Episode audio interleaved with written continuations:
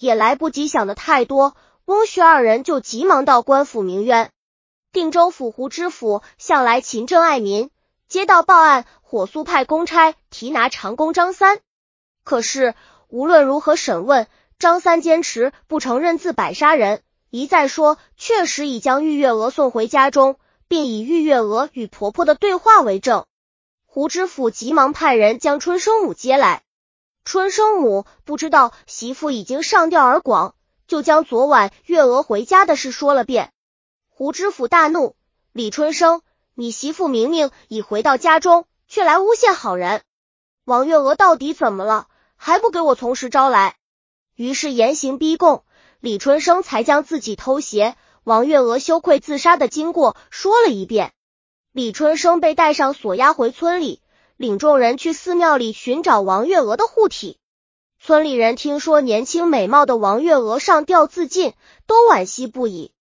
纷纷过来帮忙，派人下去后，果然摸到了一具护体，可是拉上来一看，却是一个秃头男子，头被打破而致命。众人都大吃一惊，村人辨认出死者是本界的无尘和尚，让井中人仔细查找，找到一只绣鞋，经辨认正是王月娥所穿。胡知府断定王月娥一定是被别人救走了，然而这和尚又是怎么死的呢？看来与救王月娥的人有关。胡知府心想，王月娥双脚无鞋，一定不会走远，而救她的人一定会设法为她找鞋，就派人从李家将王月娥所有的鞋都拿出来，扔在僻静的地方，分别派人暗中挺着，并下令，如果有人拾鞋，不要惊动，稍悄跟着，一定能找到王月娥。然后将拾鞋人和王月娥都给抓来。第二天中午，果然有个年轻人在田野捡起了其中的一双鞋。差役们悄悄跟在后面，来到一间土屋。年轻人走了进去，高兴的说：“小娘子，我给你找到鞋了，咱们快趁天黑上路吧。”差役们一拥而进，给年轻人套上铁链，将他与王月娥一一起带到胡知府面前。这青年村里人认识，是庙旁邻人家的帮工，名叫刘柱。经过审问，这才真相大白。原来王月娥并没有死，被扔进水井后，刚巧挂在井边的坎上，没有入水。过了段时间，竟然苏醒过来。他只觉寒冷刺骨，还以为挤入黄泉。抬头一望，看见天光，又伸手一摸，这才知道自己还活着，但不知为何掉入病中。于是大声救。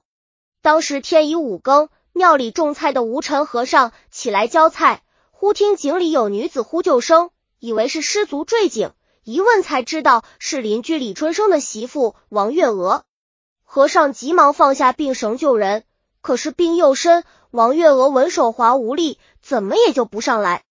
正在紧张之中，在另一个邻居家帮工种菜的刘柱来了，见和尚弯腰用力，就笑着问道：“大师。”您在干吗？莫非是井绳断了，水桶吊不上来？吴尘就将原因告诉了他。刘柱说：“大师，您这样做就不仁了。高居彼岸，须能慈航普渡。您善于淘井，我你下去就能将小娘子救上来了。”吴尘道：“我也想了好多办法，只因身边再无旁人，只好用这个笨办法。”于是绳儿下。将绳子系在王月娥腰上，朝上喊：“快提！”刘柱用力将王月娥提了上来，见其衣虽沾泥，而容貌秀丽可爱，不禁色心大动，对王月娥说：“小娘子，你把绳子解下来给我，去一旁歇息，我将大师拉上来。”四处一望，见不远处有一块大石头，用力抱起，照着和尚的脑袋砸去，可怜。无尘和尚竟死于井中，刘柱还怕其未死，又扔下去而块石头，直到确信和尚已绝无牛力，方才停手。王月娥见无尘和尚被打死，知道刘柱不是好人，心里十分害怕，正待走开，刘柱过来一把拉住他，说道：“快走，此地不可久留，咱们赶快找个平安的地方。”使劲拉着王月娥问前走去。走了二两里路，看到田野中有座土房，二人走了进去。刘柱说：“这无尘和尚不是个好人，刚才想对你无礼，为了救你，我才砸死了他。现在我想送你回家，又怕你衣服湿透，不耐秋凉。要不这样，我出去会，你把衣服晾一晾。我可没有一丝恶意。”说完就走出门去。王月娥听了他的话。竟对他产生了好感，也觉得全身更加冰冷难忍。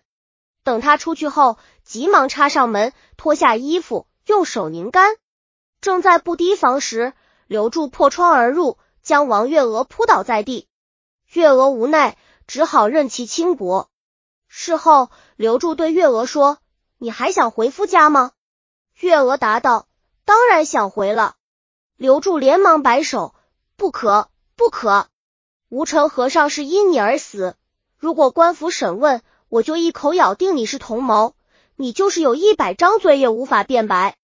再说，如果我送你回去，你丈夫不是更起疑心了吗？难道你有三条命？王月娥被吓住了，怯生生问道：“那你说我该怎么办？”刘柱道：“我老家在新乐县，正打算明天一早回去，我还未娶妻。”你若愿嫁给我，我一定好好待你。王月娥心想，反正我也无家可归，不昧就跟了刘柱吧。于是就答应了，对刘柱说：“我的鞋掉在井里的泥中了，你要设法为我找一双鞋，才好走路。”刘柱就点头答应了。刘柱走出土房，带上门走了。黄昏时分，拿着食物和水回来，王月娥问他找到鞋没有。刘柱答道。鞋穿在别人脚上，实在难以弄到。王月娥说：“没有鞋，实在难于行走。”两人就在土房中过了一夜。第二天一一早，刘柱就开门出去探听动静。王月娥再三叮嘱他，一定要找一双鞋来。刘柱口中答应，心里觉得这事实在难办。中午时分，独自一人在小路上闲走，忽然发现一双女鞋。心想一定是别的女人所丢，十分高兴，捡起鞋一溜小跑来到土房，让王月娥试试。王月娥仔细一看，惊奇的说：“这正是我平时所穿的鞋，你从哪里找到的？”正在这时，两个差役破门而入，将二人抓获。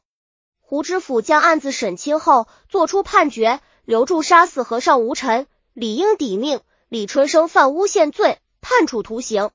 并下令解除李春生与王月娥的婚姻。这件事很快就传开了，胡知府得到广泛的赞扬，也被上司提拔重用。周展科剧《萤窗异草》编写。本集已经播放完了，喜欢的话记得订阅专辑，关注主播主页，更多作品在等你哦。